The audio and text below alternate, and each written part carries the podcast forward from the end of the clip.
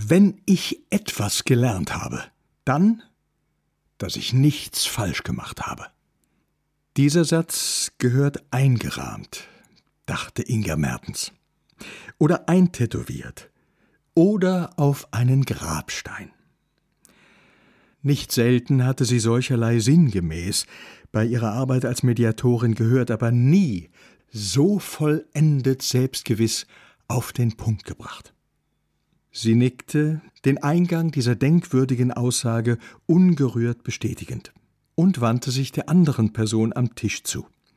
Die ließ sich nicht lange bitten. Ich bin es leid, ich kann nicht mehr, ich will nicht mehr, und ich sehe es auch überhaupt nicht ein.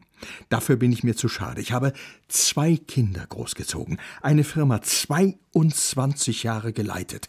Da muss ich mir von niemandem sagen lassen, wie ich mein Leben zu führen habe. Schon gar nicht von einem Mann, der sich seinen Hintern im Büro platt sitzt.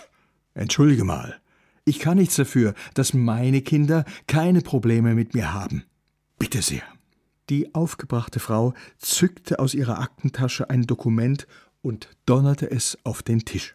Das ist ein Attest meines Hausarztes. Ich schlafe seit Wochen kaum noch.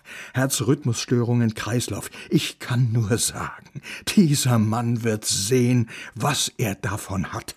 Pff, ich krieg auch immer Sodbrennen, wenn ich dich sehe. Sie. Für dich ab heute sie. Als Anfängerin hätte sie eine solche Eröffnungsszene verzweifeln lassen. Schon die Körpersprache, keines Blickes hatten die Unversöhnlichen einander seit ihrer Ankunft gewürdigt, die Arme verschränkt, die Beine übereinander geschlagen, spiegelbildlich vereint in einer soliden, geradezu zur Schau gestellten Abneigung füreinander. Lauernd. Und dann genügte eine erste einfache Frage, worum es bei dieser Mediation denn gehen solle, schon kam es zur Explosion. Welche Konstellation würde ein Außenstehender bei diesem Pärchen wohl vermuten?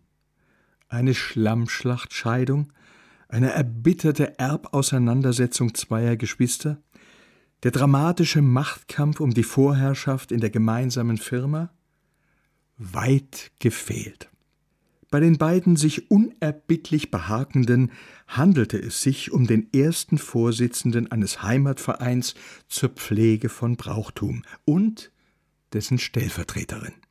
Ein nach Angaben ihres Assistenten sehr verzweifelt wirkender Mann hatte in Inga Mertens Büro angerufen und dringend um einen Mediationstermin gebeten. Die Situation sei völlig verfahren, drohe zu eskalieren und dulde keinerlei Aufschub, wolle man noch irgendetwas retten. Entsprechend prompt hatte sie zurückgerufen, wofür sich der Mann ausgesprochen dankbar gezeigt und etwas kleinlaut eingeräumt hatte, es handle sich peinlicherweise um Streitigkeiten im Rahmen von Freizeitaktivitäten, die allerdings von allen Beteiligten überaus ernst genommen würden. Er selbst stellte sich als Gründungsmitglied und Schatzmeister des Mittelaltervereins unter den fröhlich klingenden Schalmeien vor. Dieser verfüge über knapp 200 aktive Mitglieder, sei wirtschaftlich solide aufgestellt und wolle demnächst sein zehnjähriges Bestehen begehen. Das Klima zwischen den beiden Vorsitzenden indes sei seit Monaten derart vergiftet, dass sich gerade entsprechende Lager bildeten und eine Spaltung des Vereins unmittelbar bevorstehe. Mit Engelszungen habe er nun auf die Kontrahenten eingeredet und sie schließlich zu einer Mediation überredet, zumindest versuchsweise.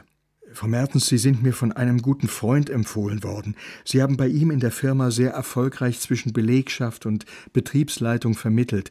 Sie machen sowas normalerweise bestimmt nicht, aber Sie sind unsere letzte Hoffnung. Sie können sich nicht vorstellen, dass Menschen sich bei ihrem Hobby das Leben zur Hölle machen. Oh doch, das konnte sich Inga Mertens sehr wohl vorstellen. Solche Anfragen kamen sogar immer häufiger. Und so war sie auch keineswegs überrascht vom Fortgang dieses ersten Gesprächs mit den grimmigen Widersachern. Sie erhielt eine ausnahmsweise einmütige Antwort auf ihre Frage, worum es denn den beiden Vereinsvorsitzenden im Kern gehe. Um alles, Frau Doktor. Es geht um alles. Allerdings,